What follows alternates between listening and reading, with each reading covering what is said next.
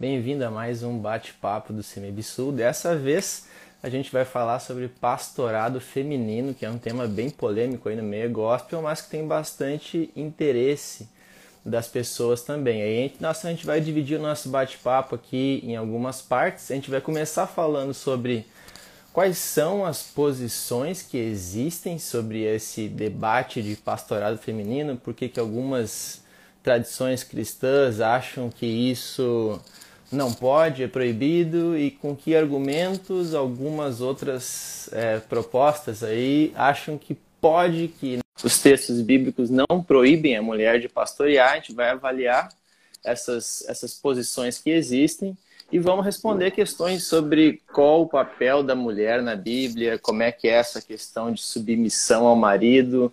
Mulher pode, por exemplo, ser a líder máxima da igreja, por exemplo, o que, a gente faz com, com esses dom, mulheres que têm dons de liderança na igreja. Então, é, se tiver suas dúvidas e questões, comentários, vai colocando aqui no chat, que a gente vai comentar, vai ler aqui, vai responder. Quanto mais interativo for o bate-papo, melhor. E aí, Matheus, tudo bem? Tudo certo e contigo? Tudo certo também. Posso dar uma dica aí de enquadramento? Não sei, às vezes é, teu aplicativo. Teu aplicativo às vezes está dá errado. É, eu tô me vendo igual você. Ó, o que eu tô te vendo tá cortando teu queixo e tá sobrando um pouquinho aqui em cima. Tá assim, ó, teu enquadramento. Melhorou? Tá cortando o queixo ainda. Acho que tem que apontar mais para baixo a tua câmera. Agora tá sobrando pra baixo. Isso, Essa vamos ver agora. Dificuldade técnica. Aí, aí, agora tá bom. Agora depois a gente pensa em trocar o celular quando, quando der. Ah, pegar um se, eu, se, eu, tiver um iPhone aí, a coisa fica top, cara. Eu pois é, vamos pensar no iPhone aí pro nosso professor. Quem sabe o próximo presente aí de formatura não vai ser um telescópio, se vocês não sabem, o Matheus ganhou um, é um sonho antigo dele de telescópio, a gente deu um telescópio para ele de presente na última formatura do seminário. Quem sabe seja um iPhone na próxima. Quem sabe, quem sabe, fica, fica a dica.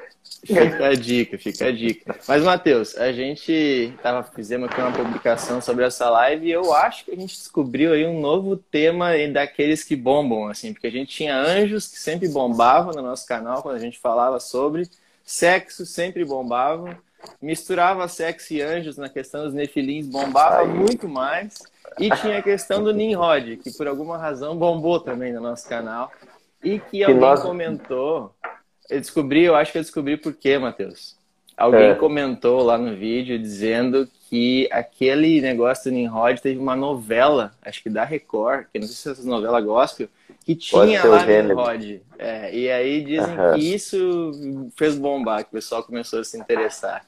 Então, o mistério resolvido. curioso para saber quem que era o Nimrod. Entendi. É, então Entendi. O negócio é assistir, assistir as novelas, é? Fazer uhum. umas lives de acordo com a novela. Isso, é.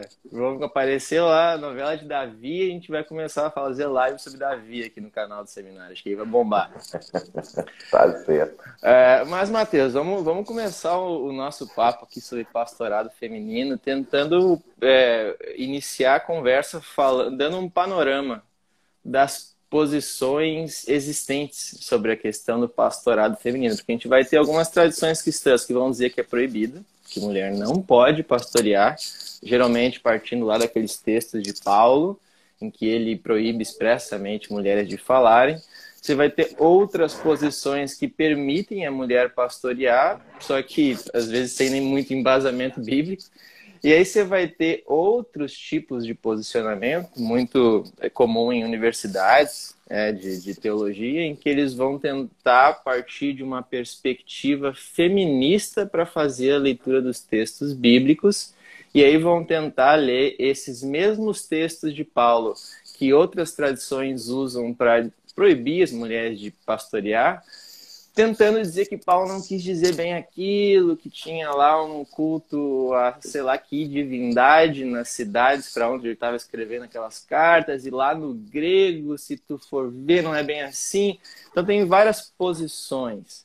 Você pode nos dar um panorama um pouquinho mais aprofundado do que eu falei aqui sobre quais as principais, para a gente ter um ponto de partida de referência para depois dizer qual é a nossa posição? Uhum. A gente tem dois termos teológicos que são utilizados para isso, que é o complementarianismo e o egalitarianismo. Né? A, a ideia do complementarianismo é a ideia de que a mulher é, e o homem têm papéis é, diferentes, distintos, que um vai complementar o outro, e nessa percepção, é, especificamente quanto ao pastorado, o papel da mulher não seria pastorear. Então, ela teria que complementar o papel do homem, o homem teria o papel de liderar a igreja, e, e por pastorear aqui, a gente está falando liderar uma igreja, né? ter o título e, e liderar uma igreja. Ah, que também ajuda a confundir, porque os textos bíblicos estão falando de uma coisa e a gente usa os termos de formas diferentes hoje também. Então, que o homem ele teria esse papel de liderar a igreja, pastorear a igreja, e a mulher complementaria esse papel do homem, auxiliando, instruindo, no máximo cuidando de outras mulheres ou discipulando outras mulheres, mas nunca podendo assumir funções de liderança naquilo que a gente chama de pastorado ou presbitério, é, dependendo do segmento da igreja, dentro da igreja. Já a posição é, egalitária da ideia de igualdade, a ideia de que homens e mulheres são iguais e que eles poderiam desempenhar exatamente as mesmas funções dentro da igreja, que é assim como um homem e uma mulher poderia é, é, pastorear também, direcionar a igreja também. Ah, e aí começam os, os da onde habitualmente vêm essas percepções, né? Ah, a primeira posição é, ela é uma leitura um pouco mais literal do texto bíblico, que é onde Paulo ele vai dizer, tanto em Coríntios quanto para Timóteo, ele vai falar que a mulher não pode é, ensinar na igreja, não pode é, perguntar na igreja, que ela não pode exercer autoridade de homem dentro da igreja, deveria permanecer em silêncio, né? E a partir disso essa leitura literal vai ser aplicada, ela é aplicada pela Igreja Católica há, há dois mil anos, né? Ah, e ela vai ser aplicada por essas igrejas. Já a posição egalitária, normalmente, ela parte desse pressuposto que você construiu, né?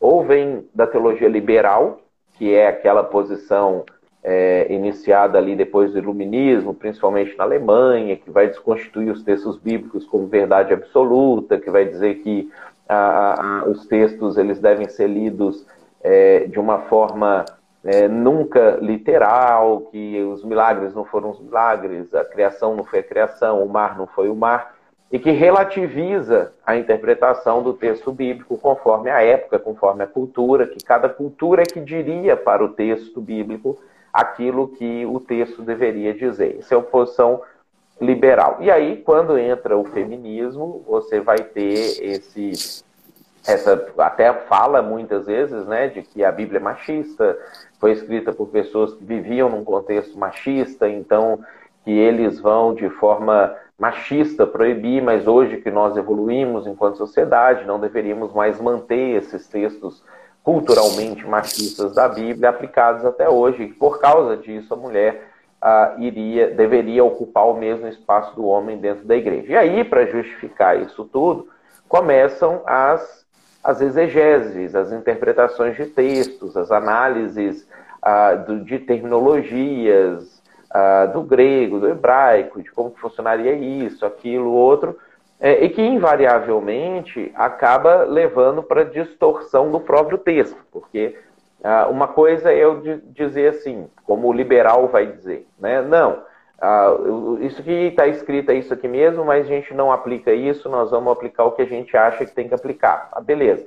Outra coisa é quando pessoas que não têm a posição da teologia liberal é, mas querem o mesmo resultado da teologia liberal, começam a, não, mas então esse texto não queria dizer bem isso, não queria dizer bem aquilo. E aí é um outro problema, porque você fica, fica forçado, né? Porque você vai lá no texto e o texto está dizendo aquilo. Então, uma pessoa pode querer acreditar em uma coisa, mas se ela for ler lá, não, deixa eu só ler o que está escrito lá. Não, realmente o texto está. E aí volta a ser um problema. Né? Então a gente vai ter essas posições, são basicamente duas posições, e a segunda posição ela se deriva em duas ou três vertentes de como se chega lá. Entendi. Complementarianismo e igualitarismo. Mas parece que, pelo que tu está me dizendo, a grande questão aqui é sobre qual hermenêutica a gente vai usar para olhar para os textos em que a Bíblia fala sobre o papel da mulher. E aí, hermenêutica, eu quero dizer que os princípios de interpretação da Bíblia que a gente vai usar para olhar para esses textos. Quem estava na live anterior já tem uma pontinha dessa, dessa discussão que a gente tocou nesse assunto no fim da live. Mas aqui eu quero te perguntar, Mateus. Quando a gente vai olhar para os textos bíblicos, a gente tem alguns textos em que parece bem explícito que, por exemplo, nas cartas de Paulo, a mulher não deve exercer autoridade de homem, como eu coloquei aqui nos stories uns dias atrás, que a mulher deveria permanecer calada, até coisas polêmicas, quando ela não pode fazer pergunta, que ela tem que usar véu, umas coisas estranhas ali nas cartas.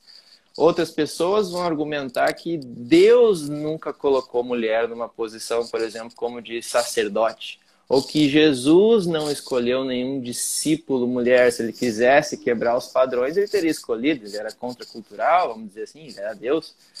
Então, tem é, muitos argumentos, tem muitas questões ali na Bíblia que a gente tem que saber como é que a gente vai abordar quando a Bíblia fala sobre homem e mulher. Qual é o princípio que a gente deve usar para olhar para esses textos aí? A gente vai analisar eles de acordo com o contexto cultural, mas daí a gente tem essa questão de qual é o ponto de corte, né? Se, se, se tem algumas coisas que a gente olha de acordo com o contexto, quando que, por que, que a gente não olha tudo de acordo com o contexto cultural, então?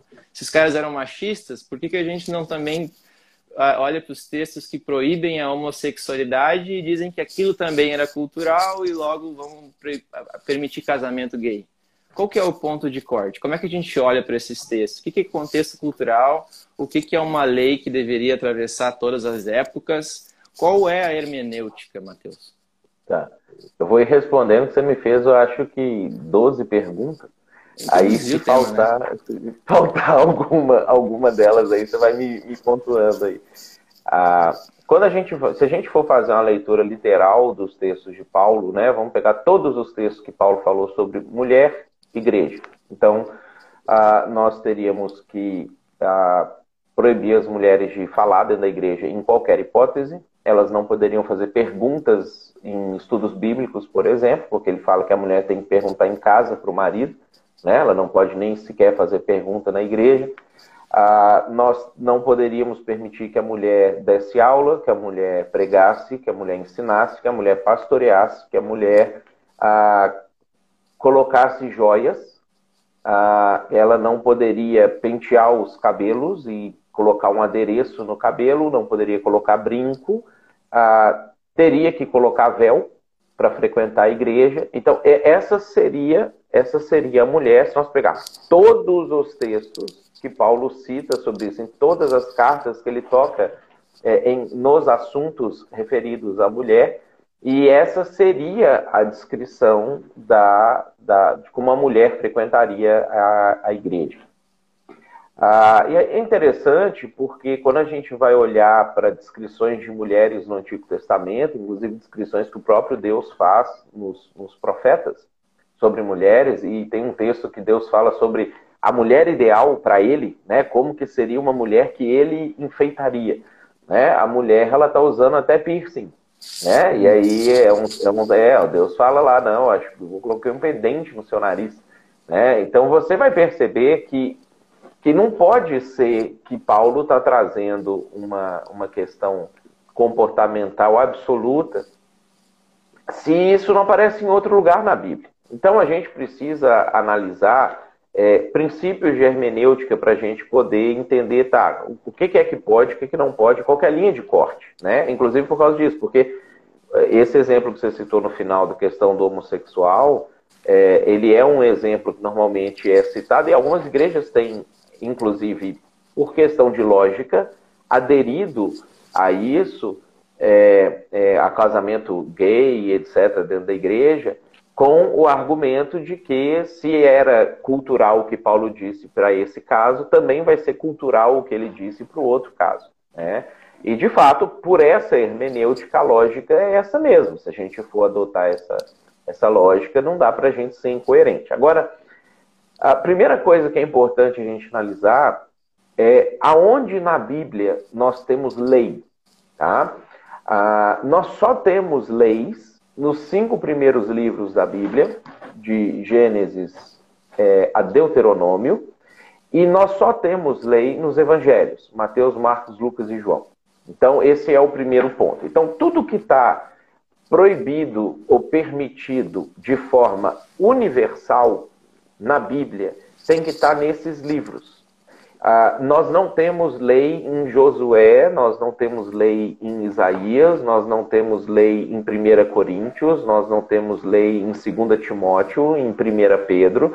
Tudo que nós temos no restante dos livros da Bíblia são interpretações ou aplicações das leis nas realidades, no cotidiano, naquilo que as pessoas estão vivendo no seu dia a dia. Inclusive, para poder fazer com que a lei seja cumprida na prática do que está acontecendo é, é, na vida das pessoas. Então, por exemplo, vamos pegar especificamente a questão da mulher.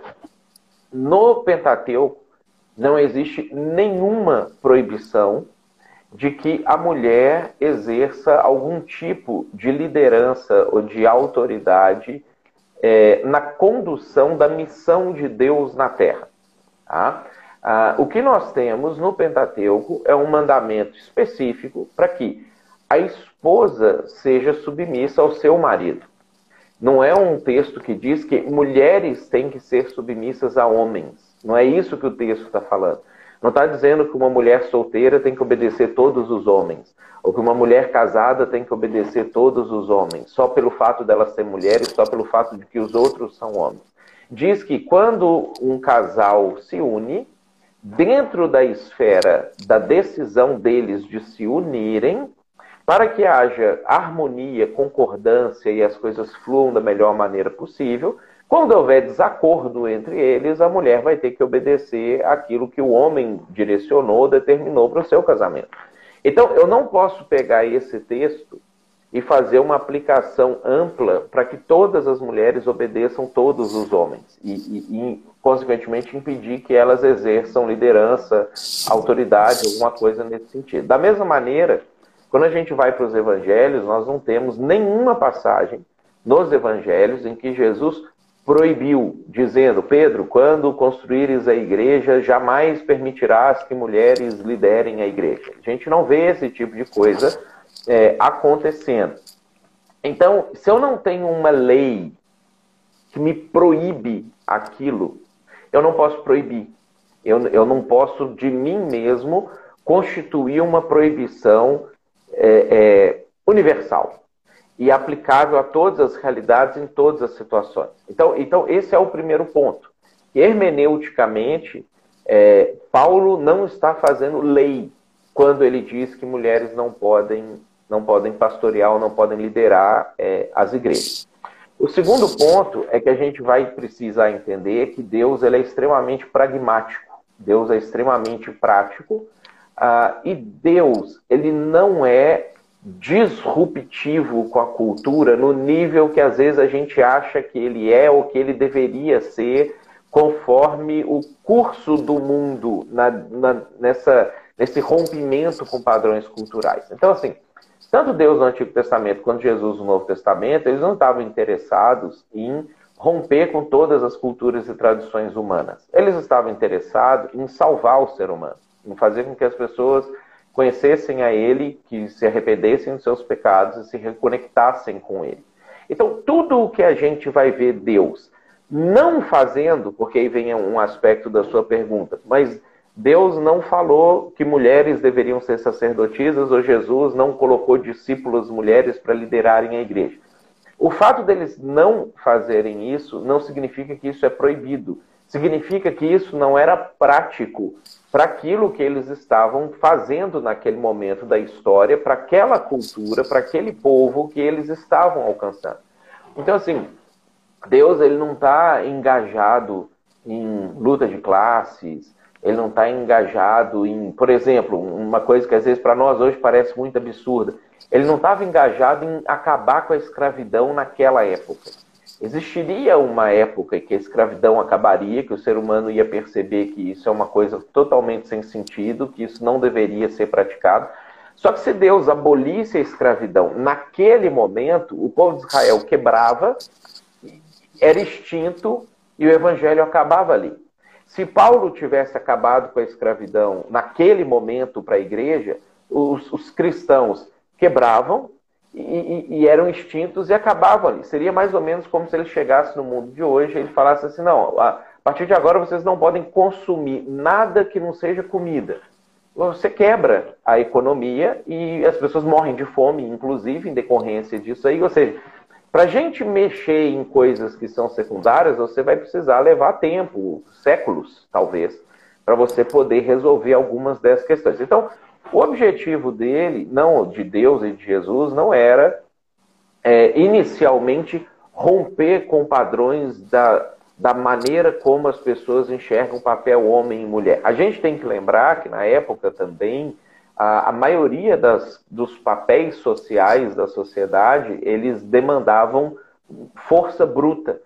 Que obviamente a mulher está em desvantagem em relação ao homem. Você não pode igualar mulheres num exército, por exemplo, quando você tem a condição é, de que a guerra é o que determina a subsistência e sobrevivência de um povo. A gente tem hoje, por exemplo, ah, coloca um monte de mulheres é, no exército em países que não entram em guerra. Aí as mulheres ajudam bastante, ou em posições que elas vão estrategicamente avaliar o item A, B, C, alguma coisa nesse sentido. Quando a guerra está acontecendo, você não vai colocar mulheres para o enfrentamento na linha de frente, né? porque você precisa de força. Quando a gente analisa a questão da igreja, nós vamos perceber ou descobrir que na liderança da igreja existem, é, não são a obrigatoriedade de homem ou mulher fazer alguma coisa. Você tem uma descrição de tarefas que o líder precisa ter, desempenhar, uma descrição de habilidades que o líder precisa ter. Antigamente, as mulheres não se desenvolviam para chegar a essas posições, porque a, a, as culturas da época, não só a judaica, todas as culturas, a mulher não ia para a escola, a mulher não estudava, a mulher não se preparava, a mulher não tinha acesso a conhecimento, como ela tem hoje. Hoje a, a mulher se prepara, a mulher estuda, ela tem a mesma condição de alcançar a, a posições intelectuais é, do que o homem. Por isso a gente começa a perceber que nas empresas mulheres ocupam espaços, às vezes até mais do que homens, ah, começam a ocupar espaços de liderança, de chefia, de coordenação, às vezes mais do que homens em algumas situações, porque elas começam a se preparar especificamente para aquele cargo. Então, se no início da, da igreja ah, Paulo chega e fala assim: não, agora mulheres e homens devem pastorear igualmente é, a igreja acabava, porque isso ia ser é, completamente rechaçado por toda a, a, a, cultura de todas as nações da época. O tempo inteiro, a preocupação de Deus e de Jesus é que o evangelho avance. Então, se para o evangelho avançar, eu, Mateus, tenho que abrir mão de coisas que eu acho que são importantes, eu tenho que abrir mão de coisas que eu acho que são importantes. Eu não posso falar assim, ah, não, mas eu, eu preciso que os meus interesses, a minha pauta, a minha agenda se sobreponha é, ao Evangelho. Eu não, eu, não, eu não tenho direito de fazer isso. Então, naquele momento, para aquela cultura, não fazia sentido que a mulher ocupasse o espaço que era percebido como um espaço exclusivo do homem. Assim como hoje, se eu quiser plantar uma igreja na Arábia Saudita, no Afeganistão, a, a, sei lá, no Paquistão, eu não vou poder permitir que mulheres liderem a igreja e também vou ter que dizer que elas usem o véu. Que elas cheguem na igreja, que elas fiquem em silêncio dentro da igreja, que elas utilizem o véu, porque o meu objetivo não é mudar a cultura da Arábia Saudita no primeiro momento. O meu objetivo é evangelizar aquelas pessoas, para que elas entendam quem é Jesus, para que elas entendam o amor e, com o passar do tempo, com esses princípios fazendo parte da vida deles, da mente deles, do coração deles, eles comecem a entender o que, eles têm que fazer com os escravos deles. Então, no primeiro momento, não tem uma abolição da escravatura. Existe um, senhores, vocês têm que tratar os seus escravos como vocês tratariam o próprio Jesus se eles estivessem servindo vocês. Vocês precisam tratá-los com honra, vocês não podem agredi-los, vocês não podem tratá-los mal. Então, isso já cria um padrão de como que eu trato meu escravo com amor. Para que séculos depois eu até pare de ter escravos. É, é, é isso que vai acontecer, mas como efeito colateral. Então, quando a gente chega na nossa realidade de mundo hoje, ocidental, Brasil do século XXI, né? Ah, e ainda assim determinados locais, contexto urbano, cosmopolita do século XXI, a gente começa a perceber que não faz sentido que eu proíba mulheres de colocar um brinco para ir na igreja, pentear o seu cabelo para ir na igreja. Ah, não faz sentido eu obrigar mulheres de colocar véu para poder ir na igreja. Não é ofensivo para a cultura que mulheres levantem a mão e façam perguntas dentro da igreja. Não é ofensivo que mulheres que se prepararam ensinem dentro da igreja. E a gente começa a perceber que, para a cultura, não estou falando para o crente tradicional, nós estamos pensando nas pessoas que a gente quer alcançar. Para a cultura, começam a existir espaços que, se eu tiver uma mulher que lidere esse espaço, ela pode vir a ser mais eficaz do que um homem para aquele espaço específico. Então, se eu tenho requisitos na Bíblia que me dizem que o líder da igreja precisa ser assim, e de repente eu tenho mulheres que preenchem esse requisito, por que, que eu não poderia permitir que ela se tornasse uma pastora, uma líder dentro da igreja? E aí nós temos precedente no Antigo Testamento, que é o próprio precedente de Débora, que chega um momento na história de Israel que a melhor pessoa para ocupar aquela posição é uma mulher.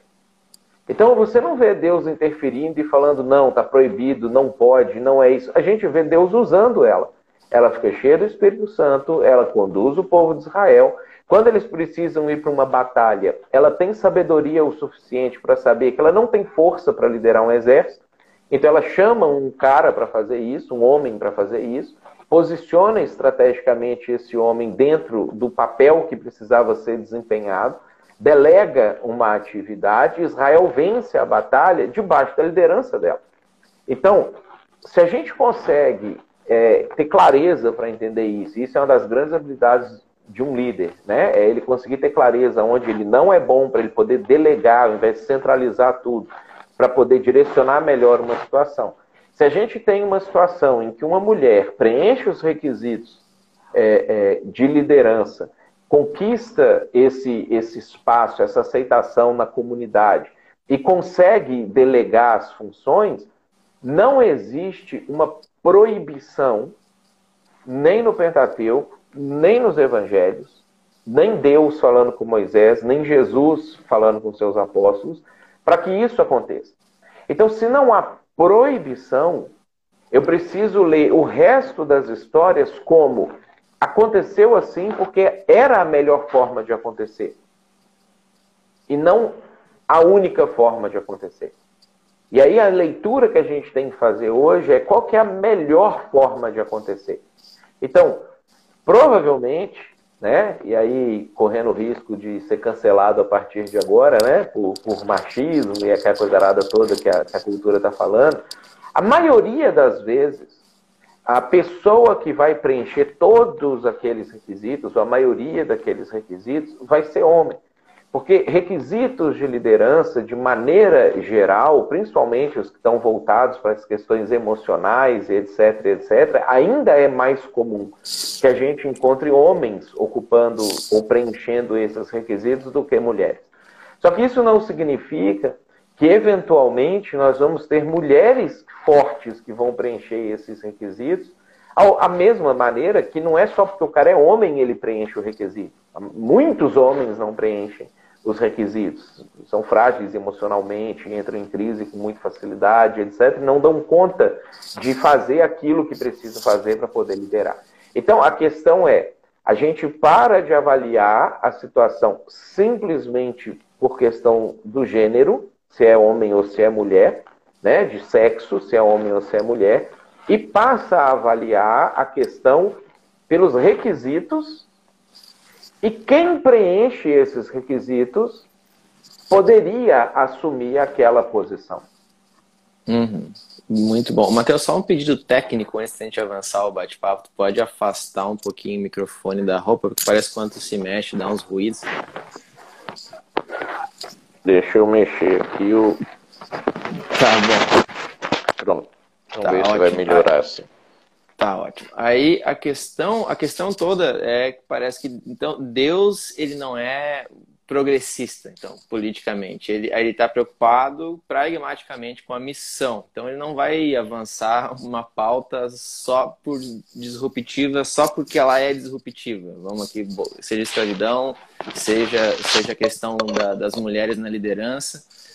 E aí, mas parece que uma questão chave para a gente resolver teologicamente essa questão, e aí quem quiser entrar em profundidade nisso pode fazer o nosso seminário com a gente. A gente acabou de terminar a matéria de hermenêutica.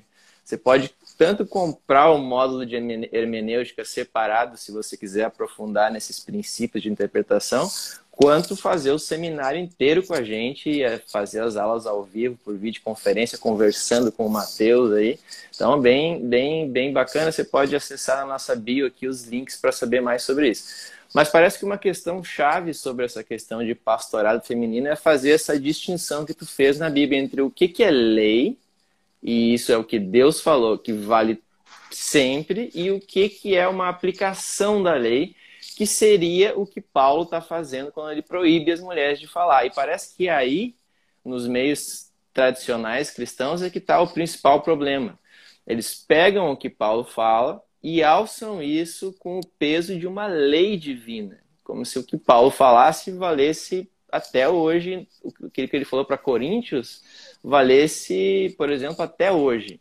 Qual é, tu mencionou isso brevemente, mas qual é a base bíblica? Quais os textos que a gente pode pensar para construir essa teologia de que existe alguns livros da Bíblia que são lei, onde Deus fala lei, e existe alguns outros que não são lei, que só pegam a lei e aplicam a contextos específicos. Como é que a gente substancia essa, essa hermenêutica, esse, esse princípio de interpretação? Você pode aprofundar um pouquinho?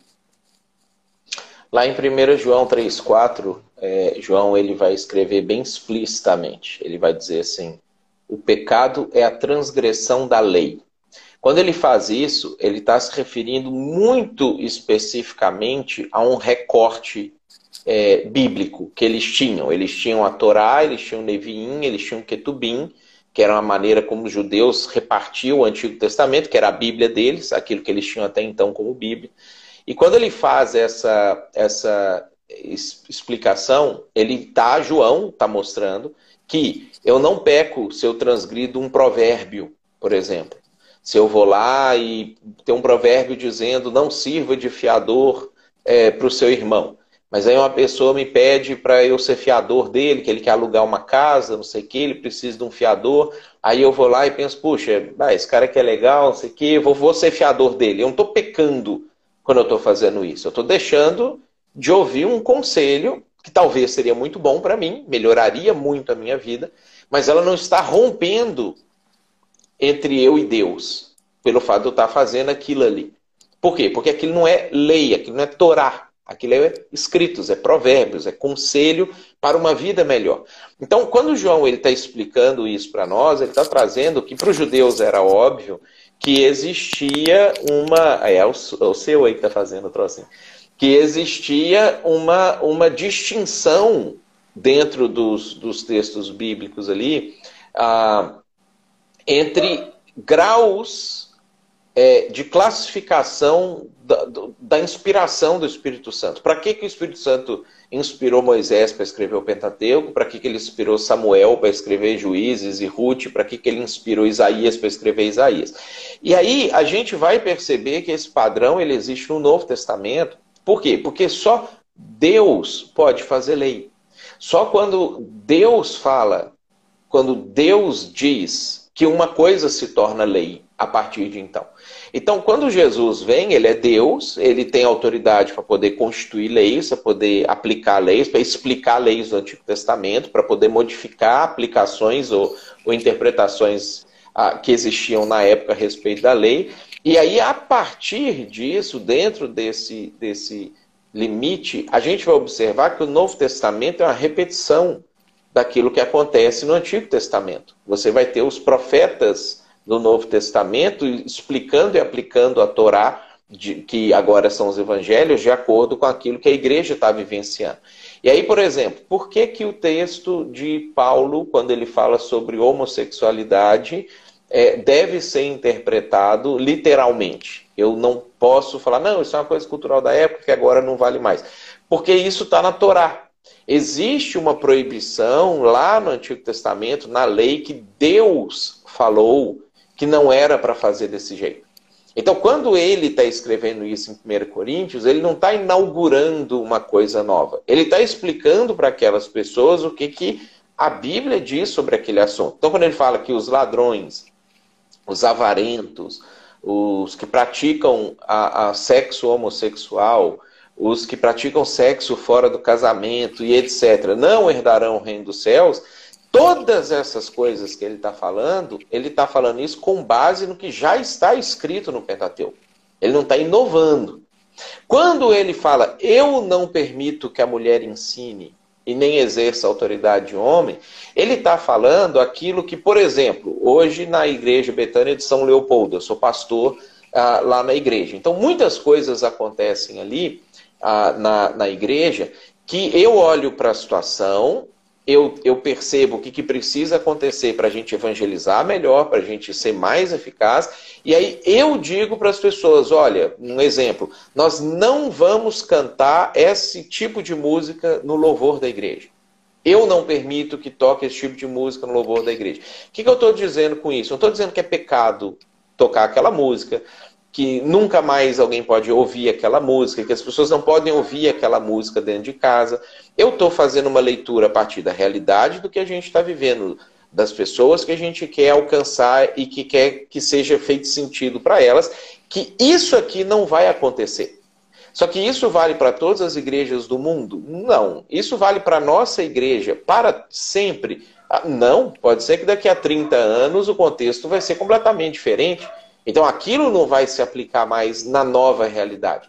Então, quando Paulo ele está falando sobre avareza, homossexualidade, sexo fora do casamento, ele está pegando lei e ele está explicando. Quando ele está falando sobre o papel da mulher dentro da igreja, como isso não está em nenhum texto, nem da Torá e nem dos evangelhos, ele está pastoreando, liderando aquela igreja ou aquelas que ele plantou naquele contexto, naquela realidade, a partir de o que, que vai ser mais eficaz para a gente alcançar o Império Romano. Então, Timóteo, eu não permito que a mulher faça isso, faça isso, faça aquilo outro. Você vai construir uma eclesiologia dessa forma e essa eclesiologia é a mais eficaz para a gente conseguir alcançar os nossos objetivos com a propagação do Evangelho. Então, essa percepção é que a gente precisa ter é, até hoje. Né? O que, que é o Mateus, às vezes, na igreja, falando Deus disse que você tem que fazer isso aqui, porque está escrito na Bíblia, e o que, que é o Mateus fazendo uma leitura cultural contextual? Então, esses textos bíblicos, inclusive, eles servem e nos ajudam para isso. A gente tem que olhar para esse texto e pensar assim, puxa, se Paulo pegou a lei, pegou os evangelhos, e ele conseguiu ter esse discernimento para poder aplicar essa situação, para poder fazer essa leitura a, a, a, da realidade dessa maneira.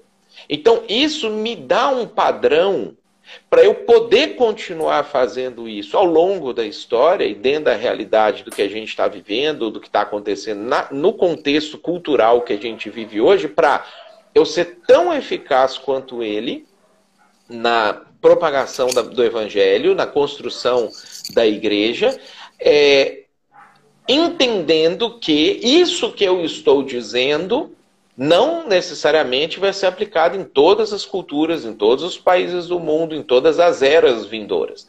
Então, ter esse discernimento me ajuda a ser eficaz. Por quê? Porque o objetivo, no final das contas, é que todos sejam salvos cheguem ao pleno conhecimento da verdade. É que as pessoas conheçam o Evangelho, se arrependam dos seus pecados, se convertam dos seus maus caminhos, amem a Jesus e se tornem é, é, é, é propagadores da mensagem do Evangelho. E aí entra um outro ponto que eu acho que ele é muito importante, que é a gente avaliar qual é o significado real do sacerdócio universal dentro da igreja no mundo de hoje. Porque se Deus chamou, e aí esse é um assunto que a gente tem os vídeos gravados é, no canal do, do CEMIB já sobre isso, né? Que valeria a pena uhum. o pessoal ler lá, porque não dá pra gente falar em 10 minutos. Eu vou colocar nos stories depois. Joia, porque ele é muito, muito. Ele é complexo, porque a gente tem uma leitura viciada do texto bíblico nesse ponto. Mas se eu entender o que é o sacerdócio universal que Deus propôs para o povo de Israel em Êxodo 19, é, que era para todos, não e todas, não era para Moisés, Arão, Nadab, Abiú, Itamar e Eleazar. Né? Que o propósito era que toda a nação fosse sacerdote, homens e mulheres fossem sacerdotes que o povo recusou isso e por causa dessa recusa, então Deus constitui o sacerdócio daquela maneira que vai a, a prevalecer durante o Antigo Testamento. Se nós acreditamos que o conceito do sacerdócio universal ele foi restaurado com a vinda de Jesus, e Pedro vai falar sobre isso em 1 Pedro capítulo 2, e que se todos os cristãos recebem o Espírito Santo, recebem dons, inclusive de liderança, de, de, de pastoreio, de evangelismo, de profetizar, de apostolado, é, é, de mestre, se isso é um, algo que é derramado, e, e, o texto bíblico diz, Paulo diz em 1 Coríntios 12, que é para todos os que aceitam o evangelho, não só para homens que aceitam o evangelho.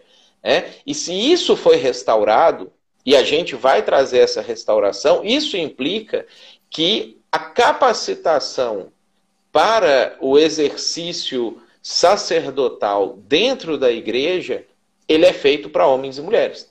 Ele não é algo feito só para homens. E aí a gente vai ter que entender.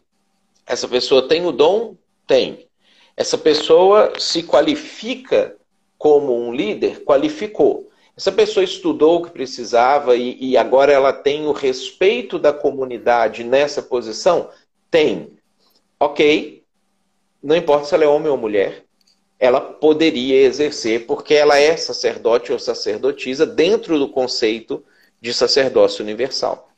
Excelente, Matheus. Excelente. Ficou muito claro agora essa distinção entre o que é lei e o que é uma aplicação contextual que as cartas, os profetas e outros pedaços da Bíblia fazem. E é por isso que você que está assistindo deveria fazer o nosso seminário. Porque esse tipo de distinção de hermenêutica você não encontra em outro lugar. Eu, pelo menos, desconheço. Né? A maioria dos, das outras perspectivas teológicas é mais viciada nesse sentido, e essa interpretação aí é uma grande sacada. E é bíblico. E aí tem aqui o Cris Reis, que fala, comentando sobre isso, falou que desde sempre ele foi pastoreado por uma mulher que ensinou as escrituras, a vida cristã, incentivou ele para o seminário. E ele louva a Deus por essa liderança. E aí a gente tem vários exemplos de mulheres que, que fizeram isso né, para alguém né, nas vidas, que exerceram liderança, mesmo sem um cargo.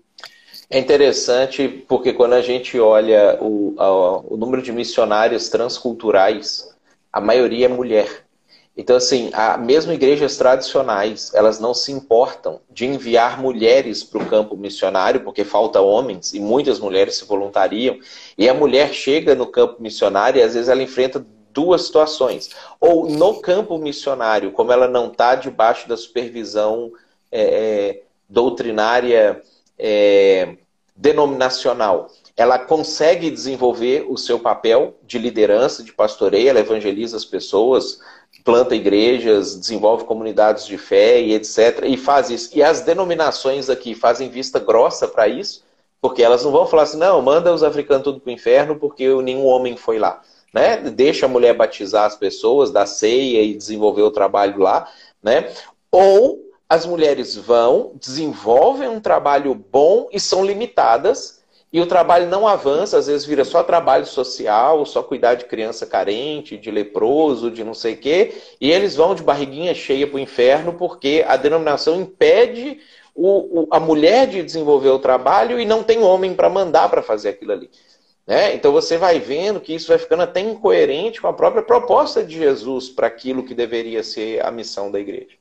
Uhum. Isso é um exemplo bastante interessante de como uma visão teológica distorcida limita a ação de Deus e a execução da missão de Deus no mundo.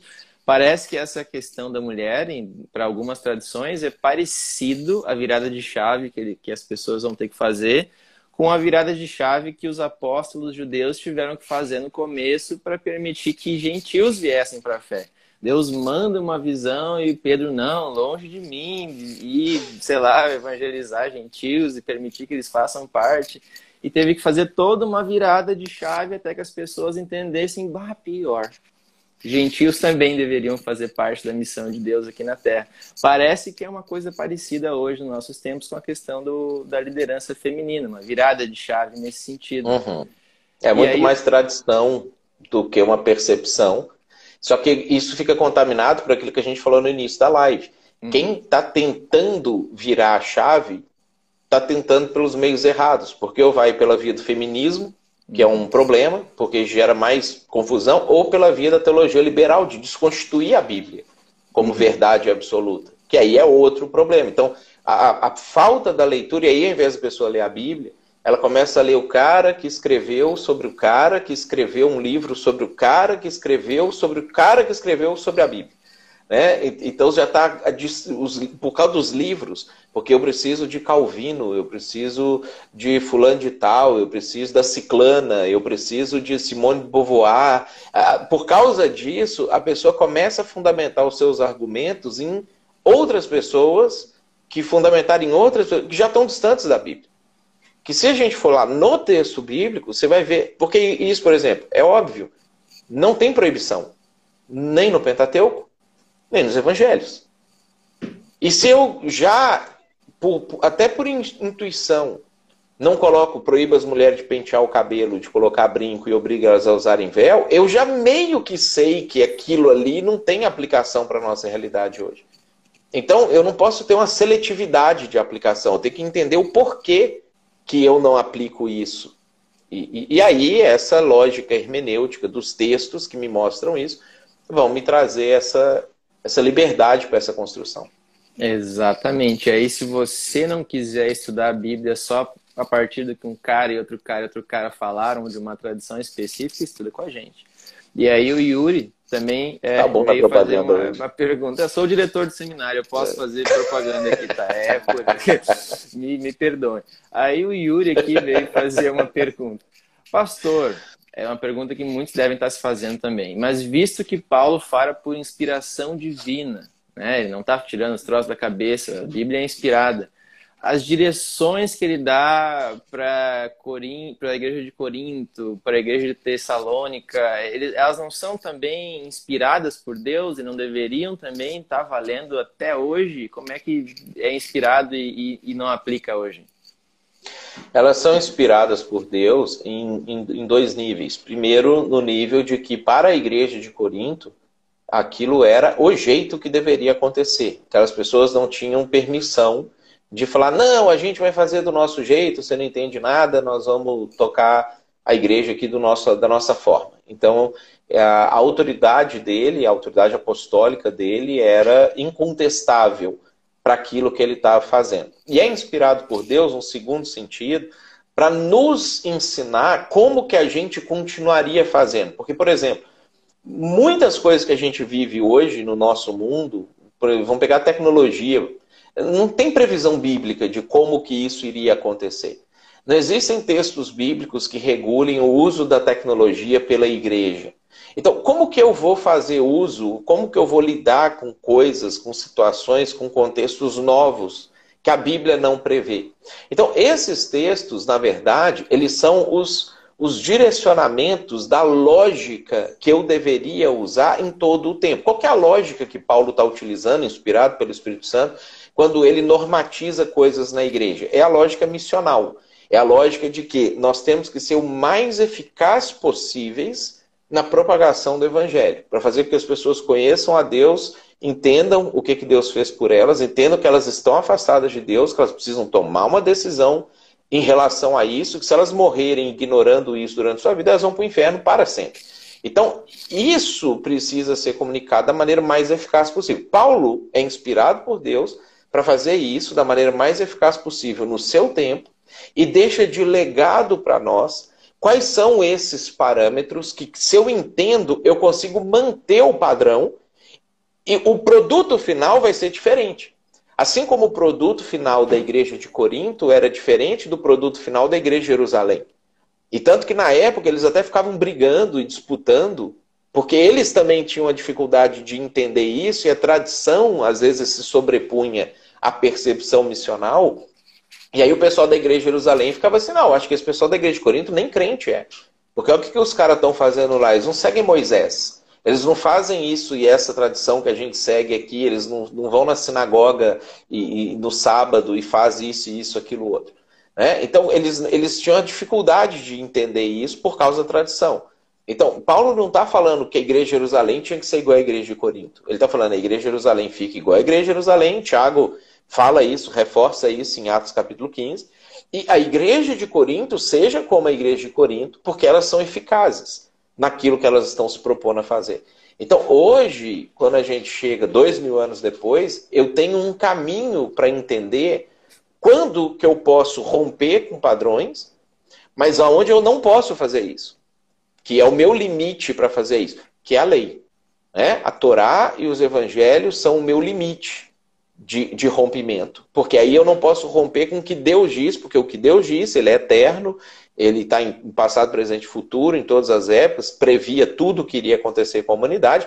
Ele disse coisas que não poderiam ser modificadas e eu tenho ali o, o limite para mim.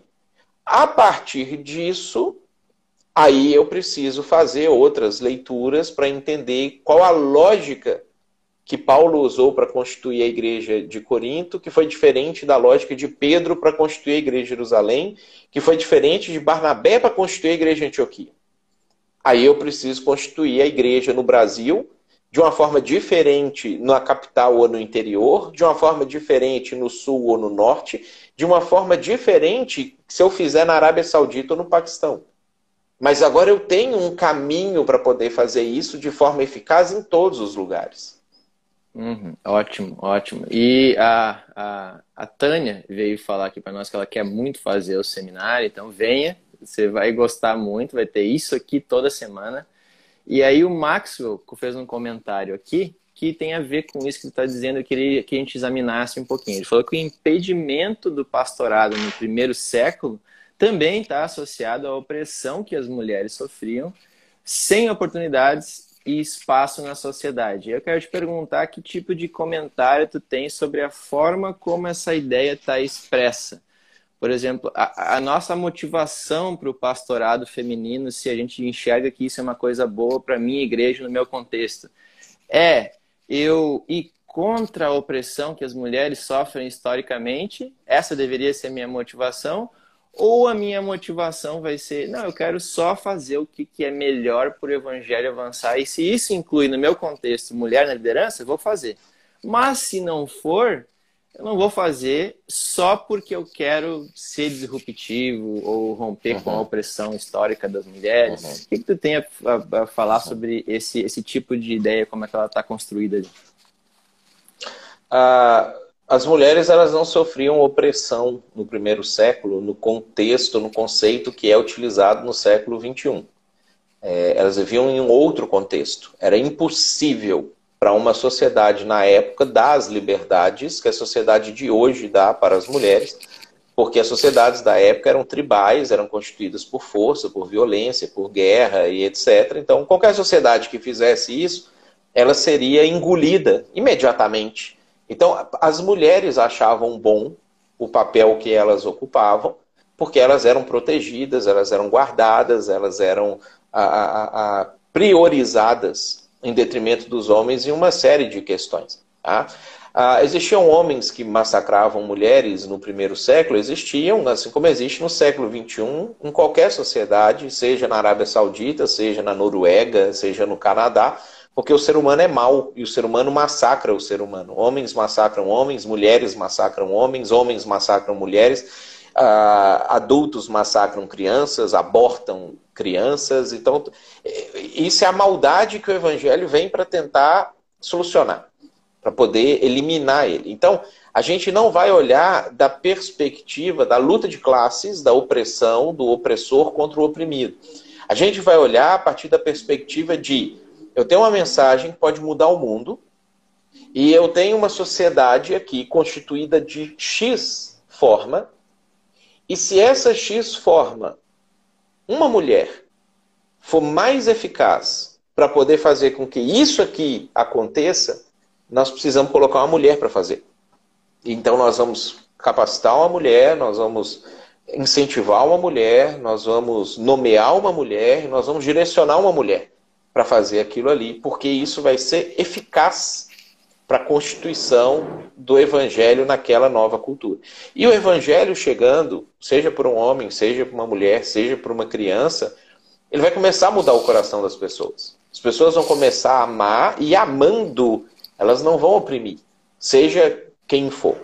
Então a, a ideia é que a gente não olha isso a partir de um, de um viés é, marxista, de um viés de luta de classe, de um viés de vamos libertar, inclusive porque do viés histórico é impossível que as coisas que acontecem hoje aconteçam antigamente. O feminismo não conquistou espaço para as mulheres. As mulheres vieram, vinham pedindo espaços e elas sempre ganhavam o espaço quando o homem cedia o espaço porque a sociedade mudava. Então o feminismo fingiu que foi ele que conseguiu aquilo ali. Não, isso aconteceu naturalmente nos países ocidentais, normalmente cristianizados, e até hoje não aconteceu nos países orientais nem nos países islâmicos. Né? As mulheres podem lá protestar no, no, no Afeganistão, elas vão ser executadas. Porque não é o protesto que faz a coisa acontecer, é a consciência da, da, da, sociedade que faz a coisa acontecer. E o Evangelho se propõe a mudar a consciência. Então, essa é a ideia que a gente precisa é, trabalhar com ela, o viés que a gente precisa trabalhar com ele. O evangelho é a resposta, não uma percepção cultural. Uhum, excelente. Então a gente está chegando no final do nosso papo e aí, é, pelo que tu falou aí, já me deu uma ideia de um, outra, um outro assunto para talvez a live da semana que vem, que é falar sobre o feminismo e o cristianismo, esse relacionamento, porque a gente está defendendo aqui uma ideia de que a mulher pode sim liderar, inclusive ser a líder máxima de uma igreja, e é, é, bom que a gente fale e, equilibre isso e, e, remova algumas concepções feministas que podem estar misturadas na cabeça das pessoas quando a gente fala de mulher e liderança. Então, se topar, Matheus, eu acho que a gente poderia desdobrar esse papo aí na semana que vem.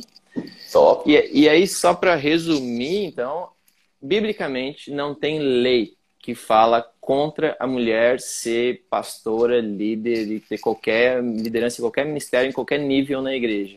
A questão é que existem contextos culturais em que isso vai ajudar o evangelho a avançar mais rápido e contextos. E quando Paulo escreve as cartas, proibindo, naquele caso, as mulheres de fazer e assumirem esses papéis, é porque, é porque aquilo não ajudava naquele contexto. E a única questão que a gente tem sobre submissão feminina não é a questão de toda mulher ser submissa ao homem, a qualquer outro homem, mas é no casamento Isso, a mulher ser submissa ao marido. Então a gente poderia pensar um caso em que a mulher é uma líder na igreja, mas em casa ela é submissa ao marido. Líder numa empresa, por exemplo, mas também em casa ela é submissa ao marido. Esse é o padrão bíblico de submissão feminina, e não uma submissão irrestrita da mulher para o Está correto. Seria, está correto esse meu resumo? Tem alguma palavra final para dar para gente? Eu acho que para a gente encerrar, a gente precisa também entender o seguinte: quase todo o material de liderança hoje ele é escrito a partir de ensinar homens a liderar. Então, às vezes a mulher ela vai ler esse material e ela vai tentar virar um homem liderando. E não é essa a proposta ideal. A gente precisa construir materiais, cursos para ensinar a mulher a liderar, sendo mulher. Não ela se masculinizar, mas ela, sendo mulher, conseguir entender como que ela lida com questões que são próprias da mulher, que, que, porque ela é diferente do homem. Né? Então, entendendo essa diferença, como que ela poderia fazer para que os defeitos próprios de mulher não atrapalhem a liderança dela, assim como a gente tem um monte de livros escritos sobre os defeitos próprios do homem que atrapalham liderança masculina. Então a gente ter alguma coisa nesse sentido e entendendo existe a diferença, eu trato isso, capacito a, a, as mulheres para poder fazer isso e amplio o espaço para isso acontecer. Eu acho que esse é um bom caminho para a gente desenvolver. Ótimo, acho que essa questão das diferenças a gente pode tratar também nessa live da semana que vem, que pode desdobrar isso daí. A gente tem uma pós aqui no seminário que a gente aprofunda também, tem uma, uma ênfase em liderança feminina e ano que vem a gente vai abrir isso online, se você quiser fazer EAD, então já tem gente manifestando interesse, pedindo reserva de vagas, o Emerson que entrou aqui já tem a dele reservada. Então, se você aí é pastor, já terminou um seminário quer fazer a nossa pós, manda um direct pra gente.